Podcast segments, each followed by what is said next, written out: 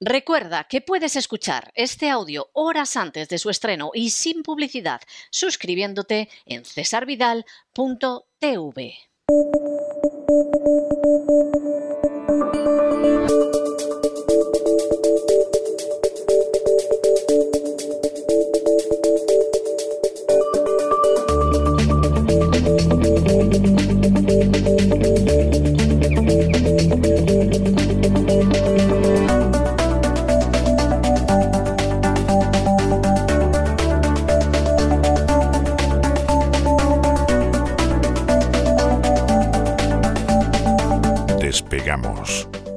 Lorenzo Ramírez.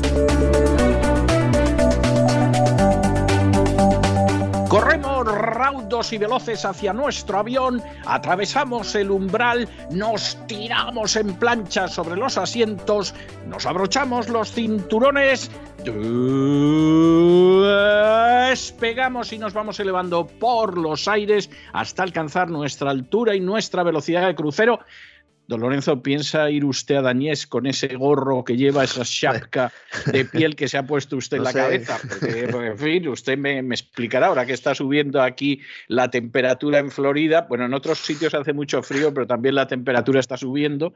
No vaya usted, que está la cosa. Claro, lo que le iba a decir. Pues, Buenas pues no noches, don vaya. César. Digo, si no he ido ya, no voy a ir ahora, ¿no? Que a lo mejor me, Exactamente. A lo mejor me cae alguna pedra de las que, de las que parece que están tirando por ahí. Muy buenas Es noches, verdad. la verdad. Hoy he vuelto a recordar mis tiempos universitarios en los que jugaba al MUS eh, después del órdago de Putin, ¿no? Porque es un órdago, es un órdago. Totalmente. en toda regla, ¿no? totalmente. Paso a grande, paso a chica, pares no tengo, ¿verdad? ¿Eh? ¿Se acuerda usted? Usted no era jugador de MUS, ¿no? Usted no. Eh, Yo quise ser jugador de Ah, mus. Es más, le voy a decir otra cosa. Hace, hace la friolera de 30 años, sobre poco más o menos, conseguí que me enseñaran a jugar al mus. Y jugué un par de partidas de mus y no se me daba mal. Pero, pero es de eso que es un juego que usted sabe que tienes que tener una persona que te supervise Sí, sí. porque Bueno, si no se te olvida. ¿eh? y, y a mí se me olvidó totalmente, aunque yo tenía mucha ilusión por convertirme en Musolari, pero al final el que me enseñó y tenía que supervisarme, que era un cuñado, ¿eh? pues resulta que, que al final no continuó con su labor y me perdí yo el mus. Y yo era de los que sé- supervisaba. Yo era de los que supervisaba. usted César. era de los supervisores. Pues Sí, a mí me ha quedado siempre la duda de si me hizo un favor no supervisándome, no sé, me hubiera yo enviciado con el mus, o me hizo la Pascua, porque hay tardes que a lo mejor las entretienes en vez de dedicándote al intelecto y cosas de este tipo, pues jugando al mus. Pero bueno, a- así que En la, universidad, en la universidad, en la cafetería, a mí me conocían como el abuelo, don César, el abuelo, porque tomaba té jugando al mus, que esto sí que es algo que no es eh, nada Bueno, común. Es que estas de estas cosas que a uno le dan ternura, ¿no? O sea, yo que calculo que a no mucho tardar acabaré siendo abuelo, pues eh, cuando tú ves que hay chicos de veintipocos años que los llaman el abuelo, pues o porque tenían más, eh, más experiencia en el servicio militar o como usted, porque, porque efectivamente llevaban más tiempo dándole al mus, dices, hay que ver qué inocente es la juventud, qué tierna. Pues el abuelo, el abuelo joven de Rusia ha, lanzado un órdago. La verdad es que ha vuelto a coger a todos con el pie cambiado. Eh, ha causado un importante revuelo en todos los niveles, también en los mercados. Nada más anunciar Putin que reconocía la, independencia del este de Ucrania, desgajado, esa toda esa zona del Donbass, desgajada tras el golpe de Estado de 2014. Lo comentamos ayer un poco, hablábamos de que en realidad era una guerra civil. Y parece que, en, esa estamos, ¿no? La bolsa rusa se desplomó, evidentemente, casi un 14%, todo el mundo esperando las famosas sanciones, que en principio se van a circunscribir solo a esa parte del este de Europa. Ursula von der Leyen, esta mañana la Comisión Europea eh, ha hecho unas declaraciones, también Boris Johnson, el propio Biden, y en principio, ahora vamos a hablar un poco de ello, lo vamos a explicar. En principio, el primer paquete de sanciones solo se- sería o afectaría a esa zona del este de Ucrania. Unas sanciones que las de verdad, las que vendrán después, todavía no se conocen, excepto una. Una ya la sabemos, que es la no apertura del nuevo gasoducto que transcurre por el lecho marino del Báltico, que se construyó para traer gas ruso a Alemania sin pasar, precisamente con- por Ucrania, del que yo he hablado aquí largo y tendido. He dado la paliza a nuestros queridos amigos en sus casas y a usted, don César, con el Nord Stream 2 durante mucho tiempo. Exactamente, sí. Y lo primero que ha hecho el canciller alemán hoy es decir que se acabó, que bloquea la certificación del gasoducto, que estaba prevista para, pues, para después del verano, y que nada, que eso se mantiene cerrado. Es decir, eh, pues nada, el, no sé, yo sigo pensando que esto va en contra de los intereses de Alemania. A mí me recuerda un dicho español muy grosero, ¿eh? Hmm. pero que lo tengo que repetir ahora, que es para joder a mi sargento no como rancho. Sí, sí. Es, eh, o sea, para fastidiar al sargento, pues dejo de comer. Pues hijo mío, lo único que se va a perjudicar eres tú, ¿no? Una cuarta parte de todo el suministro energético de Alemania, de todo, está basado en el gas y de ahí la mitad procede de Rusia. Sí. Y eso lo ha admitido el propio canciller daño, El daño que esto va a hacer a la Unión Europea es impresionante. Y encima saca pecho el nuevo canciller y dice, no, no, y estamos preparando unas sanciones buenas contra Rusia desde la Unión Europea. ¿Ustedes para quién están trabajando? A lo mejor es que ellos tienen claro para quién están trabajando y somos nosotros los equivocados, que intentamos hacer un análisis, aunque siempre vamos un poco más allá, pero atendiéndonos a unas razones que a lo mejor no son las que tendríamos que estar atendiendo, ¿no? Está claro. Esto el, primero, principal objetivo era cortar esa apertura, evitar esa apertura, cortar esa alianza energética. El precio del petróleo se va a 100 dólares el barril.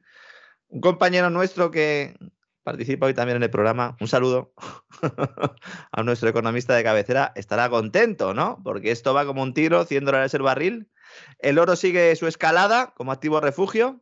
No, no está del todo contento porque la invasión no acaba de producirse.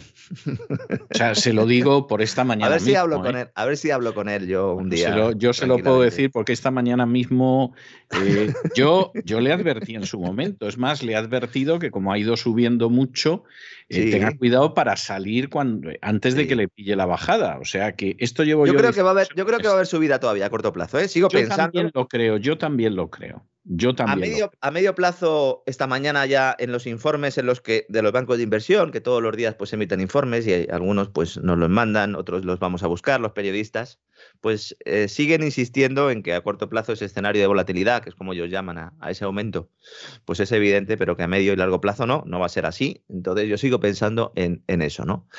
Eh, lo que sí es noticia es el oro sigue su escalada, como decíamos ayer, el Bitcoin es la gran decepción no logra iniciar ese ascenso esperado en tiempos de guerra e inflación. Y se supone que es una moneda descentralizada, eso es evidente, pero que podría ser una alternativa. Y siempre que estamos en un escenario de estos, no llega a ser una alternativa. Yo sigo pensando que no es tanto por la propia estructura, del, tanto del blockchain como del Bitcoin en particular, sino porque al estar los inversores institucionales metidos en Bitcoin y utilizarlo como activo financiero, al final a lo que se parece más es a una renta variable, a unas acciones.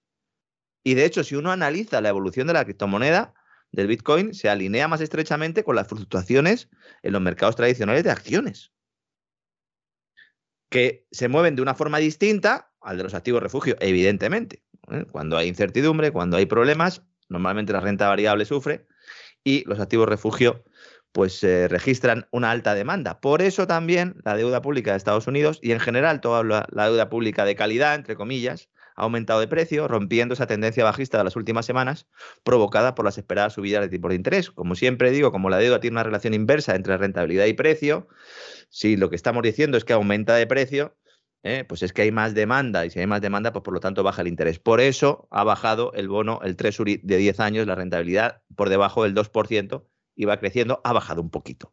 ¿eh? Simplemente esto es lo que está reflejando. Pero bueno, menudo añito nos espera. ¿eh? Menudo añito nos No, no, nos lo queríamos perder. ¿eh? Usted fíjese que, todavía no hemos acabado febrero. ¿eh? Claro. estamos así. si es que no ha llegado ni Semana Santa. Se acaba la pandemia. Por arte de magia, nuestros políticos ya nos han metido en otro berenjenal. Que además va a servir como excusa para justificar este cambio de ciclo económico que ya había comenzado a dar señales en 2019 y que el COVID permitió aplazar. Debido, sobre todo, a que se ha producido la mayor creación de dinero de la nada de la historia y también porque se han eludido o se han eh, obviado algunos problemas económicos que eran evidentes, pero que claro, metimos, metimos o metieron, mejor dicho, nuestros burócratas a toda la gente en casa, le dieron una maquinita de imprimir dinero, dijeron quedaos en casa tranquilos, ¿eh? Eh, saldremos más fuertes, era el eslogan, ¿no? que salió en todos los periódicos españoles. Sí, sí, saldremos, más, fuertes, sí, sí, Igual que íbamos a salir juntos. Sí. Sí. Sí. Sí, sí, Juntos pero no revueltos, ¿no? Ahora tenemos el mismo problema que en, 2009, en 2019, pero multiplicado exponencialmente con una crisis energética gestada por la locura verde y también por este, este lío en la OTAN, un inquilino de la Casa Blanca que no puede ni ir al baño solo, Rusia acorralada y cada vez que está acorralada da un paso y se pone ella otra vez encima en esta pelea. Es algo tremendo. Yo tengo que reconocer que se piense lo que se piense de Putin, les está dando un baño que los está espabilando. ¿eh? Es que fíjese, nosotros ayer hablábamos que el domingo por la noche Macron había conseguido que hubiera una cumbre entre Rusia y Estados Unidos. Y entonces la Casa Blanca más o menos lo confirma, el Kremlin se queda callado, lo dijimos ayer, el Kremlin todavía no ha dicho nada y lo que hace es salir Putin y dar una rueda de prensa hablando de la historia de Rusia, del Imperio Otomano, y, dejando a todo el mundo pues eh, con un palmo de narices. De hecho, hubo más llamadas, eh, ayer por la noche se produjeron llamadas en la Casa Blanca ya a tres entre Macron, Scholz y el propio Biden. No sé si le tuvo que sustituir a alguien, si se tuvo que excusar en algún momento. De momento lo que sabemos es que el jueves en Ginebra se van a reunir el secretario de Estado Anthony Blinken, secretario de Estado el, ministro de Exteriores de Estados Unidos, para que todo el mundo nos, entienda, con el, su homólogo ruso, Sergei Lavrov, eh, para, entre otras cosas, preparar una posible cumbre entre Biden, y, entre Biden y Putin, que en principio eso se mantendría. Hay que recordar que tiene que haber todavía una reunión en el Consejo de Seguridad de la ONU, que la gente va muy rapidito con estas cosas. ¿eh? Es, posible que haya un conflicto abierto y que haya guerras y, que haya tiros, pero esto lleva su proceso.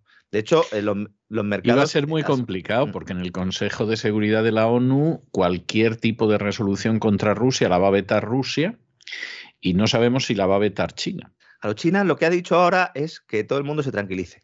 ¿eh? China ha dicho, chavales, tranquilos. Si, China siempre juega el papel de, adulto. No peleéis, no peleéis. Exacto, ¿Mm? Pídele perdón. Ha sido un accidente. Daos la mano. se ha caído del tobogán. No lo has empujado tú. Es que sí lo he empujado. Bueno, pues no lo hagas más. ¿Verdad? Sí, sí, sí. China, es así. Que, además, una vez que solvente su crisis de deuda, aspira a liderar la economía planetaria. Entonces, claro, está jugando también sus cartas. ¿no? Esto parece el guion de una película, pero es el mundo en el que vivimos, ¿no? El mundo absoluto, ¿no? Como digo, los mercados o las bolsas o los principales índices bursátiles no están reflejando el escenario apocalíptico que parecen ver algunos, porque no nos podemos engañar, lo decía hoy también un, funcionario de Estados Unidos, de esto, cuando se cita fuentes de la Casa Blanca en algunos periódicos eh, norteamericanos, que decían que, bueno, que al fin y al cabo tampoco hay un cambio cualitativo importante. Es decir, bueno, eso es cierto. Eso es, eso es cierto. El, problema, vamos a ver, el problema es que eh, la diplomacia de, la NATO y de Estados Unidos ha ido en plan amenaza, eh, grito y utilización de la propaganda. Digamos que eso es, comprensible, entra dentro de lo que era fácil de prever. Pero claro, es que Putin les lleva siempre dos o tres jugadas de ventaja. Hmm. Es que para cuando estos mueven el caballo, el otro mueve el alfil y se lo come. O sea, al es algo, hmm. es algo, hay gente, hay gente en este país, y lo digo con profundo dolor, que no se está ganando el sueldo. Sí, sí, efectivamente. Y luego hay una lucha interna también dentro, de la, dentro del propio gobierno de Estados Unidos, dentro del propio Partido Demócrata, supongo que también la habrá dentro del, complejo militar industrial de Estados Unidos. A ver, la incursión de soldados rusos en, el Donbass no es necesariamente algo nuevo, porque según Washington, digo según Washington, ¿eh? según la versión oficial, las Fuerzas Armadas de Rusia llevan allí desde 2014, ¿no? Entonces, claro, dicen, no, es que va a llevar a los soldados, pero no decís que ya los tenía allí los soldados. Sí. ¿O es que lo que queréis es poder mandar vosotros los soldados de la OTAN y entonces que haya una guerra civil y no sé, pues... Eh, eh, bueno, pero soldados de la OTAN hay de eh, británicos reconocidos desde el 2015, americanos desde el 2014. Por eso digo que el statu quo al final es el mismo. Lo que pasa es que ahora ya nos hemos quitado las caretas. Sí, la única historia es que de pronto todos los soldados que ha sacado Estados Unidos y Gran Bretaña lleguen ahora y sean los mismos y parece que vienen a apoyar, pero están empleando a los mismos que había antes. ¿no? Eso es, eso es. Eh, vamos a ver, yo creo que aquí hay gente que lo está haciendo muy mal. ¿eh? Y como lo está haciendo muy mal, pues eh, debería de intentar dejar de hacerlo tan mal, pues porque, porque es que todavía lo pueden hacer peor. Y de momento, de momento, Putin ha conseguido que lo que era inicialmente, pues mire usted, hay que cumplir los acuerdos de Minsk, hay que darles una autonomía a estas dos regiones, etcétera, etcétera, que fue lo que se firmó en Minsk, etcétera. Bueno, pues resulta que al final eh, lo que se firmó en Minsk usted no lo cumple. Bueno, pues, pues no dos se tazas, dos tazas de Minsk. Exactamente, estos se han declarado independientes y, y, claro, habrá quien diga, bueno, pero esto, esto, mire, eso pasó en Abjasia y en Osetia, y Abjasia y Osetia son independientes a día de hoy porque fue al revés. O sea, que, esa, esa, es la historia, ¿no? O sea, ahí Georgia quiso entrar a Hombre. y claro, llegaron los rusos y, los, y, los pusieron en orden. Eso es. Eso es, sí, sí. La Casa Blanca lleva esperando este momento mucho tiempo, entonces, claro, ha recogido el guante para sacar el que su arsenal económico, tal como explicamos ayer, usando el dólar como arma de combate. Hay voces que indican que la acción de Putin no puede considerarse, como digo, una invasión y que por lo tanto no debe actuarse como si lo fuera. Entonces va a haber como distintos grados de sanciones. La ley de soberanía de Ucrania sigue siendo debatida por los senadores estadounidenses. Eh, sigo sin leer nada al respecto en prensa española. Qué vergüenza, eh, señores.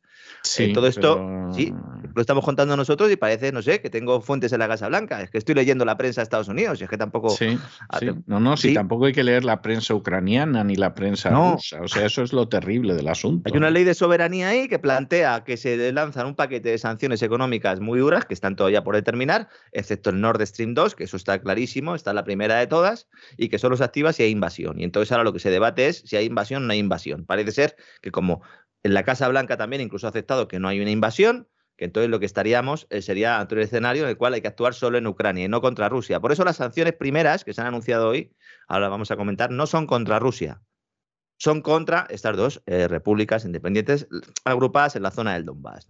Wall Street abre hoy tras el festivo de ayer, a ver qué pasa, porque claro, siempre que hay festivo el día anterior vamos un poco ciegos, pero los futuros indican que habrá caídas de los principales índices. Eso sí, no se trata en principio de derrumbes salvajes, sino limitados. ¿eh? Que no les metan miedo, que luego siempre hay otros que compran cuando ustedes venden, señores. ¿eh? Las acciones no se quedan ahí. cuando uno vende, eh, otro está comprando. Y viceversa. No nos, no, nos, olvidemos de eso. ¿no?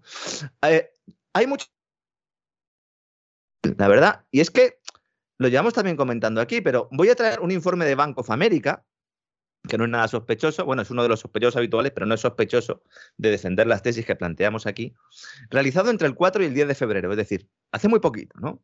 Entonces, les preguntaron a los inversores, a los gestores de, patrimonio, que cuáles eran los riesgos que ellos veían eh, eh, para, para, la economía y sobre todo para su trabajo y para sus inversiones. ¿no? La crisis en Ucrania ocupaba el quinto lugar. El quinto. Pero claro. Con un 7% de respuestas para que vean hasta qué punto nos toman el pelo los grandes medios de comunicación, que nos dicen que este es el mayor problema que hay. No, señores. Por delante figuraban, uno, las subidas de tipos de la Reserva Federal, efectivamente, en el primer lugar de todos. Segundo lugar, la inflación, evidentemente, estrechamente relacionada con la primera. En tercera posición, la existencia de burbujas, también causa de la primera, sobre todo el temor a que se pinchen, lo cual también se relaciona con los primeros elementos. Y en cuarto lugar, la recesión global, que al fin y al cabo es la consecuencia de todo ello y que no tiene nada que ver con Ucrania, ni con Putin, ni con no, China. No. Aunque eh, con un poquillo de suerte, pues se puede intentar meter una cosa con la otra, ¿no? Y que parezca que la recesión global la culpa mm. la tiene. Se va a hacer. La, tiene Putin. Eso se va a hacer sin ninguna duda. Y si en verano China nos da uno de esos sustos que nos tiene acostumbrados en verano, que además hay pocas noticias eh, aquí en Occidente, y entonces empezamos a mirar más allí y hay alguna caída bursátil, entonces ya se dirá que China nos arrastra a todos. De momento, Joe Biden ha firmado una orden ejecutiva que restringe los negocios de empresas de Estados Unidos con el este de Ucrania. Esto es independiente de las sanciones, insisto, que Estados Unidos y las naciones europeas se han comprometido a imponer a Rusia. Una de las consecuencias que está teniendo el aumento del precio del petróleo, lo hemos comentado antes, que estaba aumentando, es que la industria del fracking de Estados Unidos, que estaba agonizando, apretada por las deudas, por la persecución gubernamental y que se hundió durante los primeros meses de pandemia con eh, plataformas abandonadas directamente, parece resurgir y las compañías están volviendo a sus plataformas en los campos petroleros que abandonaron en 2020. Dos de estas zonas son la cuenca Anacardo de Oklahoma y la cuenca DJ en Colorado. Y tenemos allí algún oyente estará diciendo, pues efectivamente, han empezado a currar aquí otra vez al subir el precio del petróleo, vuelve a ser rentable extraerlo. Y bueno, pues esto es una, una de las circunstancias que hay, ¿no? Bueno, con la orden ejecutiva se prohíben nuevas inversiones de ciudadanos estadounidenses en las regiones que se denominan separatistas de Ucrania. Unos dirían que regiones soberanas, no vamos a entrar en esa guerra de lenguaje. Prohíbe las importaciones de bienes, servicios o tecnología de estas regiones. La tecnología no es relativamente importante, pero las de bienes sí, porque hay importantes materias primas en el país. Y prohíbe la financiación estadounidense de tales inversiones, de tales importaciones o exportaciones. Básicamente, lo que hace es prohibir nuevas inversiones, comercio y, y otras transacciones económicas por parte de instituciones y ciudadanos estadounidenses en Donetsk y Lugansk, en el Donbass, una acción que pretende aislar a esas dos regiones del sistema financiero internacional basado en el dólar. No puedes expulsarlas del SWIFT porque tendrías que expulsar a todo el país. El sistema SWIFT de transferencias internacionales. Entonces, ¿qué haces? Ah, muy bien, pues si estos quieren ser independientes, se van a enterar de lo que vale un peine. No son independientes y además no vamos a hacer o no se permiten los negocios con ellos. Yo no sé si se da cuenta, eh, también Estados Unidos Evidente que sí, pero Zelensky, que en realidad lo que, se, lo que está ahora mismo es eh, renunciando a la mitad del país, pero no porque lo haya decidido Rusia, sino porque lo ha decidido la OTAN. Sí. Hombre, la mitad es un pedacito por ahí del país, pero, pero evidentemente sí, sí, es que, pero bueno, vamos a ver, si es que en última instancia eh, no nos vamos a engañar, o sea, si Zelensky es una marioneta. Media hora estuvo hablando ayer con Biden. Yo creo que es el momento en el que ha estado más tiempo hablando con Biden. Sí. Bueno, también yo no he tenido nunca una conversación con Biden. Eh, tiene pinta de, ir bastante lento en la conversación. Yo a lo mejor si hablo con Biden, no sé, yo como voy como una moto. Bueno, y además, y además, aparte de eso, tienen que estarte traduciendo y todo lo demás, ¿no? Mm. Pero yo, yo sinceramente, la, sensación que tengo, vamos a ver, los nacionalistas ucranianos son en buena medida un reflejo de lo que sería el triunfo de la agenda globalista. Es decir, gente corrupta que roba a manos llenas y que a cambio de eso acepta convertir su nación en un protectorado. Y eso ha pasado con los anteriores, con Poroshenko y con otros, y sigue pasando con Zelensky, no hay, no hay otra cosa. Y entonces, pues bueno, al final, pues eh, eh, hay lo que hay y no hay más vuelta de hoja. O sea, no, no, no, no nos podemos engañar sobre lo que se puede esperar de esta según Las, las cadenas, la ABC y la NBC, ABC y NBC para los españoles, citando a funcionarios de la Casa Blanca, se está ya preparando la huida de Zelensky de Kiev. Eso dicen, eso dicen, pero claro, eso sería sobre la base de que en un momento determinado, pues eh, Putin decidiera avanzar hacia Kiev, pero yo no lo creo. Es decir, no lo creo. Vamos a ver, hay, hay un problema con la invasión de Ucrania. Hay muchos, aparte de que es caro y que Rusia tiene un Producto Interior Bruto que es un poquito más que el de España, no mucho más. Pero aparte de eso, es que vamos a ver, o Ucrania la ocupas entera o no la puedes ocupar. Es decir, eh, y de ahí que yo me imagino que algunos piensen que, claro, tiene que ocuparse toda Ucrania, pero ocupar Ucrania no es ninguna tontería, no es un país pequeñito. Entonces, lo que ha ido haciendo Putin fue, primero, Crimea, porque evidentemente Crimea se puede controlar sin mayor problema, es una península y además el istmo de Crimea es muy pequeño y es un lugar estratégico. Y ahora dos lugares que cuando uno los ve en el mapa de Ucrania son muy pequeñitos, que son las dos autoproclamadas repúblicas independientes. que además es extender la frontera, la distancia entre la OTAN y Kiev. Exactamente, pero la invadir Ucrania son palabras mayores. ¿eh?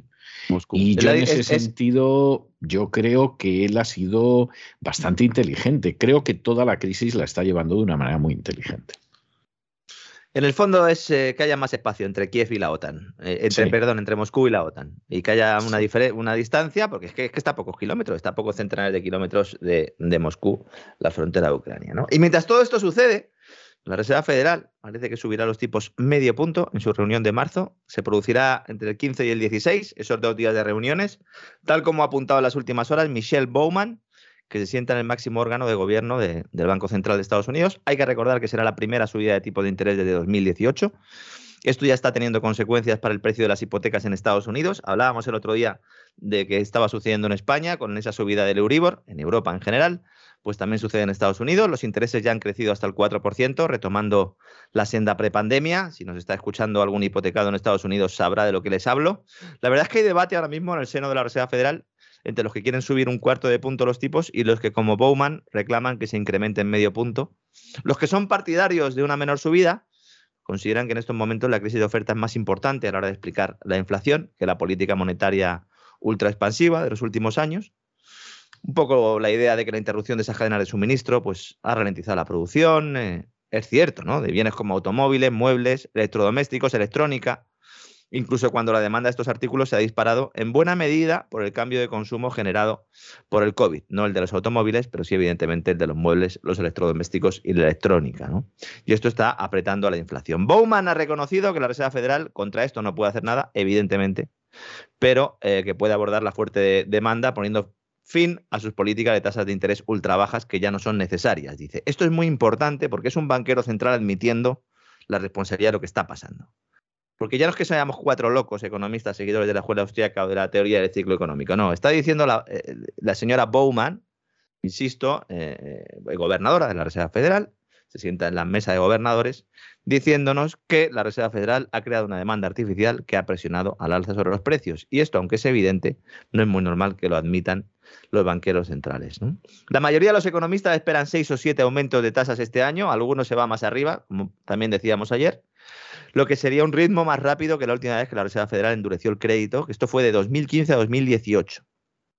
Y la Reserva Federal también ha dicho que va a comenzar a reducir esos 9 billones de dólares, trillón dólares, que tiene de bonos, prácticamente de deuda, pública y también privada, titulización hipotecaria, que esto también aumentará las tasas de interés, ¿eh? las de mercado, no tanto las de mercado, sino las de, referencia que tenga el Banco Central, la Reserva Federal, pues irán subiéndolas en los en las diferentes reuniones y luego además el propio mercado pues irá eh, pues registrando esta subida y trasladándola a los diferentes activos. Nos mandaba un oyente un, ticket, eh, creo que lo ha visto usted en, Twitter, eh, don César, nos, mandaba un ticket de un, establecimiento en el cual eh, pues eh, habían cenado, bueno, habían tomado eh, comida en un, en un, italiano, en un restaurante italiano, y le habían puesto en la factura, en el ticket, le habían puesto una tasa de inflación, ¿no? Sí, Temporary inflation fee, ¿no? Y le decían, bueno, pues dos dólares de inflación por tomarte una, una botella de algo, no sabemos de lo que era, y unos fettuccini Alfredo. Bien, muy bien. Esto está muy bien. Es decir, ojalá cunda el ejemplo. La gente tiene que saber cuál es el efecto que tienen las políticas económicas y monetarias en su bolsillo, pero cuantificarlo. Igual que nos dicen, no, es que os vamos a enviar eh, una cartita diciendo cuántos cuesta la sanidad en España para que todo el mundo sepa realmente cuánto le cuesta al Estado, es decir, cuánto estamos pagando los contribuyentes. Me parece muy bien, pero ojalá cunda este ejemplo. Y decía otro de nuestros amigos, dice, bueno, lo que también se debería incluir es una tasa de sostenibilidad, es decir, que todo ese incremento de precios debido a las políticas de transición ecológica, en lugar de que nos las metan ahí todo un revolutum en el precio final, no, no, que no las desglosen. Y más de uno iba a descubrir la, verdad, la realidad. Cuando yo era jovenzuelo, me dedicaba a la música, don César, como bien sabe usted. Sí. Teníamos un grupo y el batería del grupo no había presentado nunca la declaración de la renta había tenido trabajillos y tal, y no, no estaba obligado. Y la primera vez que tuvo que presentar la declaración de la renta se quedó asustado. Porque dice, ahí va, pero si me quitan todo esto. Digo, no, si te lo estaban quitando ya antes, lo que pasa es que no te estabas enterando. Pues efectivamente, hay que visibilizar los costes burocráticos, que se entere todo el mundo. Ojalá cunda el ejemplo. Por cierto, no sé cómo tiene usted la casa. Ayer me decía que la tenía regulera. Hay que ponerla bien, que igual se cruza usted con algún ministro español en, Miami. Bueno, bueno, depende de, lo que entienda usted bien. Para mí mi casa está sensacional. O sea que, claro, vamos a ver. Pero para un, para un, ministro no, porque con muchos libros los ministros se agobian. Pues, pues aquí sufriría un agobio espantoso. Vamos, aquí tendría que hacerle hasta el boca a boca. O sea, esa, esa es la realidad. Pero... O haría el típico comentario, ¿no? Eh, que hace alguno, ¿no? Cuando llega a una casa con muchos libros y dice, Alá, ¿te los has leído todos? Exacto, ese es el comentario habitual. Exacto, lo ha clavado usted, don Lorenzo. O sea, se queda mirando y ¿te los has leído todos? Sí, con una cara entre asombro y, falta de conocimiento. No, no, puede ser. Y como cuando aparece Homer Simpson, ¿verdad? Y, y de repente se pone a pensar y hay un mono con un tambor en su cabeza, ¿verdad? Sí. Algo así, ¿no? Pues a lo mejor se cruza con algún ministro, o mejor dicho, ministra o menestra, porque la responsable de la cartera de Industria, Comercio y Turismo prepara una misión comercial con destino Miami, que tendrá lugar durante la primera semana de abril. Todavía no está cerrada la agenda, ¿eh? o sea, todavía es posible que, que se los cruce por ahí. Lo publicaba hoy el diario La Información, el periódico económico. Eh, el viaje busca atraer turistas procedentes del país, es decir, se quieren traer turistas a España de Miami. Yo no sé, a esa idea yo le veo alguna laguna. Escuchar a las yo, Hombre, vamos a ver, vamos a ver, para ser sinceros. Eh, puede que vayan algunas personas que ya van ahora, ya van ahora, eh, pues eso que generalmente mm. es el que te dice que mi, mi abuelo era español o mi padre era español. Te encuentras a una octogenaria y te dice, yo soy española, porque no he estado nunca en España, pero mi padre era español. y seguramente le habrán dado a usted además el pasaporte español y una pensión española que pagan los que sí son españoles. Eso no se lo dices, pero lo piensas. Pero pero efectivamente te encuentras gente que en algún momento ha ido a España una vez. Bueno, eso yo creo que ya existe. Pero que van a conseguir que la gente de aquí vaya de lugar de vacaciones a España. En masa, además en masa, porque si no, no montas una misión comercial. que se olviden absolutamente de eso. Ahora, si lo que quieren es abrir aquí una oficina, eh, colocar en la oficina a varias personas que vivan a ah. costa del presupuesto, etcétera. Entonces sí. Pues lo pueden hacer en Miami y lo pueden hacer en San Petersburgo, o sea, en cualquiera, y con unos resultados incluso peores, porque en San Petersburgo sí que habría más gente que iría a España, aunque solo sea por el calorcito y lo cerca que está, ¿no? Pero, pero esto es lo que hay, no hay, no hay más historia. ¿eh? Nos dice el gobierno que van a escuchar a las empresas españolas afincadas allí y a reforzar la presencia de la marca España. ¿eh? Bueno, mm. yo creo que más que reforzarla, lo que deberían es, eh, bueno, pues no sé, hacerle un, un, boca a boca, como decía usted antes, ¿no? O ponerle el defibrilador, porque la marca España eh, cada día, lamentablemente, está más por los suelos, ¿no? ¿Va a ser el segundo viaje al país en menos de 12 meses? Yo sinceramente no, no creo que tengan mucho éxito. Bueno, es más, mire, no quiero ser malo, ¿eh? pero... Mire que le estoy tirando para que lo sea, pero no... No, me extrañaría nada que en la aventura eh, salgan trasquilados, ¿eh? porque no saben con quién se juegan los cuartos. Y no me extrañaría nada que, que en la aventura acaben saliendo trasquilados.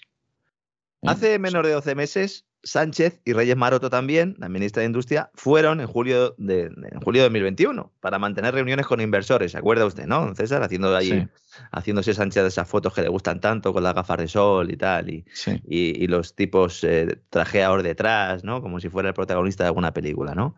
Según nos dicen los servicios de comunicación del Palacio de la Moncloa, la expedición será un intento de Moncloa de estrechar relaciones con la administración Biden. Yo veo a Sánchez allí llamando al telefonillo de la Casa Blanca.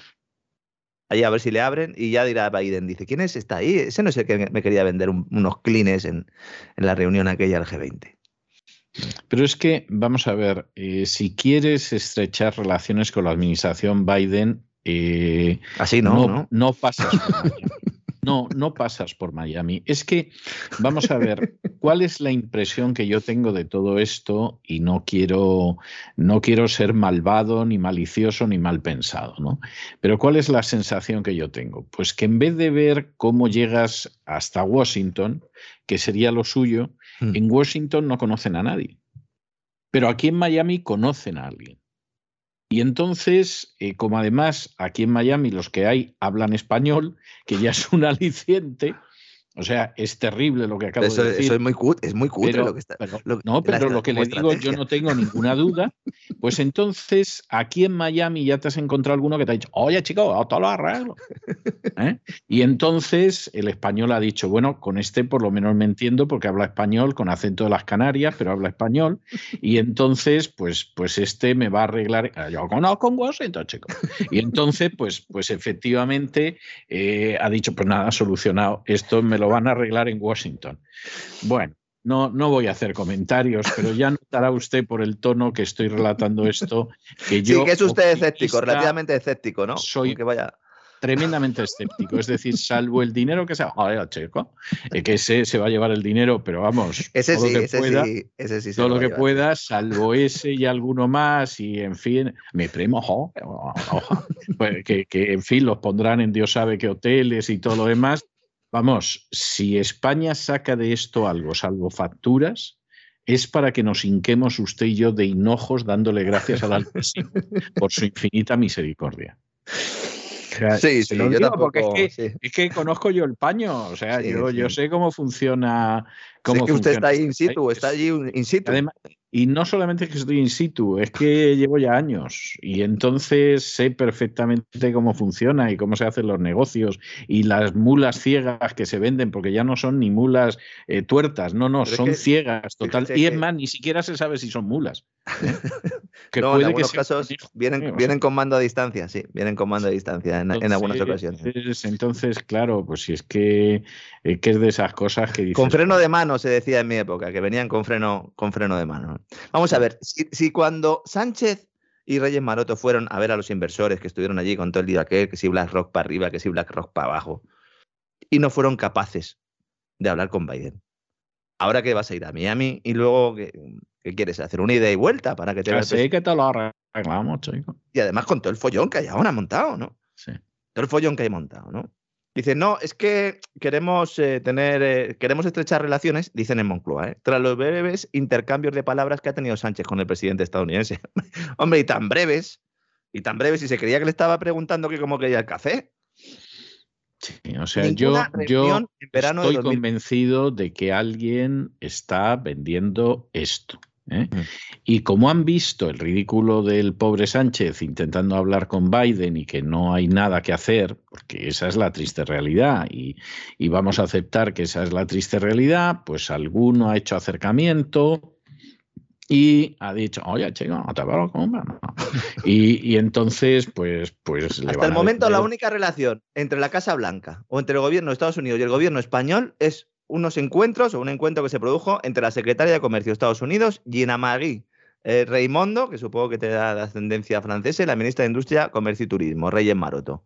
Porque es que Sánchez tampoco ha sido incluido entre los socios prioritarios de la administración estadounidense en las últimas semanas para nada. Es que eh, no le llama por teléfono, ni siquiera el día aquel famoso en el que habló con todos, no solo con Macron y con Sol, que son eh, pues sus principales aliados, o por lo menos los interlocutores oficiales, para algo son Francia y Alemania. ¿no? De todas maneras, yo no veo, yo no veo, por ejemplo, en Italia a Draghi quejándose de que a él no le llaman. Yo es que lo de, lo de- lo de Sánchez de verdad es que mm, da un poco de vergüenza ajena, ¿no? Algunas cosas. Pero, ¿no? pero también, también porque Draghi eh, pesa mucho más de lo que pueda pesar. Llama a él, cuando quiere algo llama a Claro, él. exactamente. O sea, vamos a ver, en última instancia, no nos vamos a engañar. Draghi es un hombre de la agenda globalista, lo han colocado ahí porque es la agenda globalista, y si será eso claro para los iniciados, que ya ha casado eh, en una entrevista con el Financial Times que yo mencionaba ayer en mi editorial, ya dijo que él aspiraba a crear un, un gobierno de salvación nacional como el de Draghi. O sea que para los que saben de qué va la, la, historia, porque esa es la realidad, para los que saben de qué va la historia, evidentemente Gra Gra Draghi llama a él. O sea, es un hombre de importancia dentro del engranaje. No llama mucho, pero cuando tiene que llamar, llama y se lo cogen. Exacto. Y además de importancia, hombre, también relativa, porque eso sí es verdad, o sea, es, es de una importancia eh, relativa también, porque, porque hay mucha gente que está por encima de él. Oye, pero el presidente de un país como Italia, pues efectivamente tiene, tiene esa relevancia.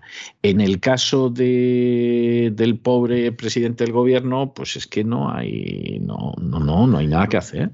Y ha Es sido, muy triste decir esto, pero, pero de verdad que es así.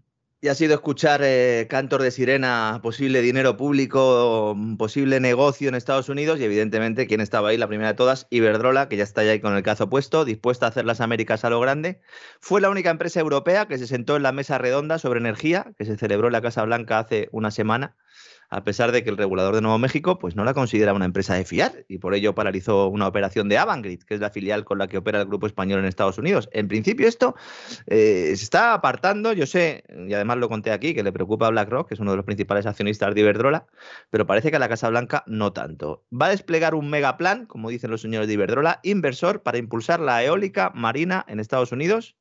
En concreto van a meter más de 10.000 millones de dólares en Massachusetts en el desarrollo de tres complejos de esta tecnología en el Estado. La verdad es que están en 25 estados y el propio Sánchez Galán, imputado, en el caso Villarejo, supongo que eso no se lo comentó al gobernador de Massachusetts en la presentación que tuvieron hace unos cuantos días, pues está sacando pecho y contento. ¿no? Hay que decir que la, el plan de gasto eh, eh, este de Biden tiene una parte destinada a energía y clima, como lo llaman ellos, la Build Back Better Act, ¿no? que es como la bautizado, eh, que es un eslogan del Foro Económico Mundial, también eslogan globalista y que pretende eh, meternos en una nueva anormalidad eh, después del COVID, plantea un gasto de 550 mil millones de dólares y ahí hay 300 mil millones de dólares en créditos fiscales nuevos para la energía eólica y solar, entre otras tecnologías. Así que que los americanos ya sepan que, conozcan a Iberdrola, para que no la conozca, porque como van a pagar lo que va a hacer allí, pues que por lo menos le conozcan ¿no? al señor Galán y si las cosas no salen demasiado bien, pues también que sepan a quién deben eh, pues pedir explicaciones. ¿no? Y hablando de empresarios, en España es noticia el todopoderoso señor de las Torres Negras, don César. ¿eh? Isidro Fainé. Se queda otros cuatro años más. Bueno, lo de las Torres Negras le queda Fainé de maravilla. ¿eh? O sea, Ahí están, en la Avenida Diagonal. Sí, sí, sí, Fainé es muy siniestro y yo creo que lo de las Torres Negras es de lo mejor, pero de lo mejor que, que han podido hacer. O sea, es una de esas veces que efectivamente te retratas. Sí, ahí en su despacho de esas eh, está ubicado, evidentemente, en una de esas dos torres negras, eh, en la avenida Diagonal de Barcelona. Iba a seguir otros cuatro años más allí, dirigiendo los designios de los empresarios españoles desde su despacho muy bien. Eh, su despacho, bueno, él trabaja en la fundación bancaria, es decir, él en realidad no es presidente de CaixaBank, eh, aquello lo dejó hace tiempo, él es presidente de la fundación cuando se aprobó o cuando se hizo la ley de cajas.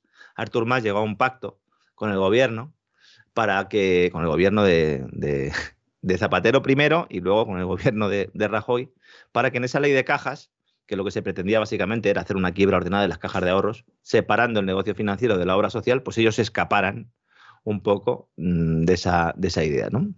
Sobre todo en los tiempos, fueron de los últimos que lo hicieron. En todo caso, de la Fundación Bancaria eh, La Caixa depende Criteria, que Criteria es el nombre del holding donde se tienen las participaciones en el resto de empresas industriales que hemos eh, pues, ido relatando aquí durante mucho tiempo, ¿no? Es todopoderoso porque en el ámbito eh, de los empresarios lo es, pero solo en ese ámbito, también en el político, porque todopoderoso solo hay, solo hay uno, aunque él eh, pertenezca a una organización que considera y que cree que solo hay un todopoderoso. Pero no sé qué pasa con esa organización, don César, el Opus Dei, que cuando uno va subiendo en el escalafón, poco a poco, como que se le va olvidando lo de, lo de que quién es Dios, ¿no? qué bueno, pasa? Bueno, a lo mejor siempre tuvieron claro hasta dónde llegaba eso. ¿eh? O sea, yo tampoco, tampoco. Vamos a ver, yo creo que no, no se puede generalizar. O sea, yo creo que hay gente que se lo cree y que es gente eh, decente. Podrás estar o no de acuerdo con, con lo que creen, pero efectivamente esa es la, la sensación que tienes. Pero luego, junto con eso, yo es que, es que vamos, me he encontrado gente que pachas a llorar, ¿eh? O sea, me he encontrado gente para romper a llorar amargamente. Sí, sí. Y, eh, y, desde luego, un, un, unos grados de corrupción en todos los ámbitos, pero en todos, ¿eh? no, no solo en algunos, en todos que verdaderamente da pavor, pavor, pavor. Bueno, estamos hablando de un holding importante, estamos hablando de la empresa que tiene una cuarta parte de Naturgy, que tiene una parte importante también de Suez, de Celnex, eh, una parte, mm, bueno, menor, pero también de Telefónica y, por supuesto, CasaBank, ¿no? Es el que controla CasaBank, el banco, ¿no? Que el banco que después de la fusión con eh, Caja Madrid, con la extinta Caja Madrid, pues eh, se ha convertido en un actor de primera. Este hombre tiene 79 años, va a seguir con el bastón de mando, ha agitado las aguas del imperio ¿Por renovar? No, todo el mundo sabía que iba a renovar, pero ya se descuenta que esta es la última renovación. También es cierto que la pasada vez que renovó también decíamos que iba a ser la última renovación y se queda, ¿no? Este no es como Neymar, este se queda de verdad, ¿no? 79 años. Muy bien, cuatro años más. ¿Y después qué? Pues todo el mundo estaba esperando algún movimiento que diera pistas sobre la sucesión. Porque claro, están todos allí esperando, ¿no? A que el abuelo ya lo deje para poder entrar allí y sentarse en su despacho. Entre ellos, el presidente de Naturgy, que justo, yo creo, no sé si fue ayer o, o a finales de la semana pasada, hablábamos de esto, ¿no? Que se le estaban poniendo los dientes largos. Bueno, pues después de anunciar que sigue cuatro años más, el señor Fainé ha decidido meter en el, en el patronato de la Fundación Bancaria La Caixa al directivo, al consejero delegado más cotizado del IBEX 35, Pablo Isla, que abandona Inditex tras haber roto su matrimonio corporativo con Amancio Ortega. Esto es un pelotazo que está pasando desapercibido, es muy importante. Es la comidilla entre los empresarios españoles. Ha sido un movimiento que nadie esperaba. Es verdad que el puesto en el patronato no tiene ninguna relevancia más allá de lo que estoy contando, y es que le meten la empresa. El diario económico Capital Madrid publicó hace unas semanas que eh, Pablo Isla, el directivo más cotizado de España, tenía una oferta de una entidad financiera que no podría rechazar. Ahora ya sabemos cuál es. Y si es una oferta que no puede rechazar, no es para sentarse en el patronato. Al lado de Payete, el presidente de Telefónica, y al lado. No. Esto es algo más. El debate sucesorio es más o menos un tabú en la sede barcelonesa de la Diagonal porque a Fainé no se le puede toser lo más mínimo. De hecho, animo a todos nuestros amigos a que intenten buscar alguna noticia en la cual él salga mal parado algún perfil biográfico, busquen en internet, a ver si lo encuentran, porque es que no lo van a encontrar. En algún momento he intentado yo escribir alguno y ha sido bastante complicado. Dejémoslo ahí. Pero en Madrid, sin embargo, el asunto suele salir a flote, sobre todo entre la gente del IBEX, ¿no? Cuando se habla sobre todo del futuro de Reinés, que ha estado, bueno, pues haciendo mucho, porque él es un hombre de Faine. Algunos le consideran el alumno más aventajado del universo Caixa. Esto es muy bonito, ¿verdad? Dicen, el que ha ejecutado con pulso firme todos los encargos, entre ellos, eh, pues eh, echar a bastantes personas ¿no? de, de, Naturgy y luego también la gestión en Avertis antes de que eh, se produjera la desinversión famosa. De hecho, bueno, él relevó a Fainé al frente de Naturgy en 2018. Naturgy es la antigua gas natural fenosa, que la gente a lo mejor dice, bueno, ¿y este de Naturgy de dónde viene? Es la antigua gas natural fenosa, la antigua gas natural más unión fenosa, ¿no? Sí que Reinés, que siempre ha sido, por motivos evidentes, candidato firme, pues está nerviosete, ¿no? Nerviosete. Sin embargo, el tema de Isla y la salida de Inditex es otro de los elementos pues que está siendo ocultado, o por lo menos yo creo que se le está poniendo cierta sordina, porque se nos ha dicho siempre que Pablo Isla y Amancio Ortega se llevan muy bien. Falso. Falso. El cambio en la cúpula directiva de Inditex no ha sido amistoso.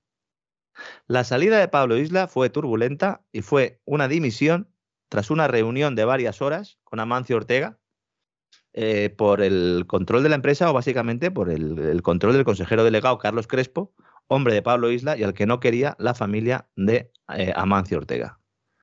La mujer, su mujer, la, segunda mujer, Flora Pérez Marcote, ni sus hermanos Jorge y Oscar, que son directores generales de Máximo Duty y Zara.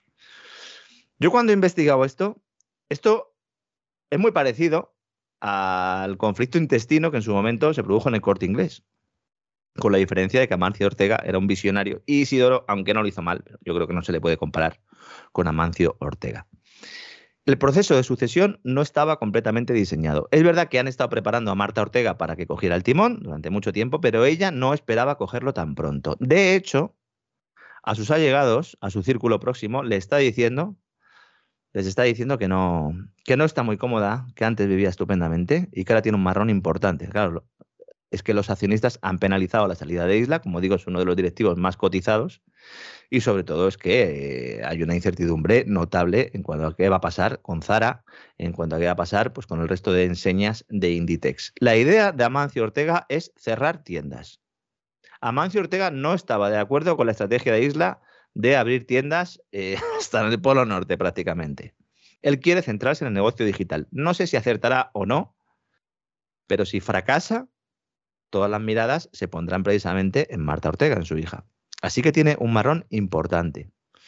Luego hay otro hombre mm, que está también haciendo un poco de Rasputín, que se llama José Arnau, que es el hombre que representa los intereses de Amancio Ortega en, en Inditex, los intereses financieros, es su mano derecha desde hace dos décadas, ha participado también en, en esta salida de Pablo Isla. Este era inspector de Hacienda, don César, o sea que yo creo que, que ya tenía formación necesaria para, para Pues poder me temo, ejecutar. me temo lo peor, o sea, si una persona que ya tenía, ya tenía experiencia de tiro en la nuca, sí, sí, sí, bien. Esto sucedió el pasado noviembre. El pasado noviembre es cuando se producen estos hechos. Publiqué un artículo yo hace unos días en el diario Mercados contando todo esto, por si alguien quiere buscar más información al respecto, pero para que vean cómo se toman las decisiones en las grandes empresas españolas, esas que luego pues se quieren ir a hacer las Américas unas, las Asias otras, o directamente quieren vendernos la idea de que son muy profesionales, que tienen un extraordinario gobierno corporativo y que al final siempre velan por los intereses de todos los accionistas. Pues evidentemente no es así. Y aquí, pues afortunadamente, se lo podemos contar, don César. Pues desde luego, desde luego que es así, o sea, esa, esa es la realidad. Bueno, don Lorenzo, como siempre ha estado usted impresionante. Luego eh, la gente cuenta que escucha el despegamos desde la Patagonia. No estoy exagerando, ¿eh? O sea, tiene, tiene usted oyentes en la Patagonia, pero por el norte hasta Alaska, en este continente y en el otro continente y en los otros. O sea, He dicho el Polo esa Norte, es la realidad. casi, casi. Eh, no le puedo asegurar lo del Polo Norte, pero sí le puedo decir que algunos barcos que llegan hasta Terranova también escuchan el despegamos. Oh, eso es maravilloso, eso es maravilloso. O sea ya me que- ha puesto usted buen cuerpo. Ya me ha puesto Bueno, usted pues, buen pues, ya se lo adelanto, ¿eh? O sea, para que lo sepa que efectivamente es así. Bueno, pues un abrazo muy fuerte, don Lorenzo, y hasta mañana. Un fuerte abrazo, hasta mañana.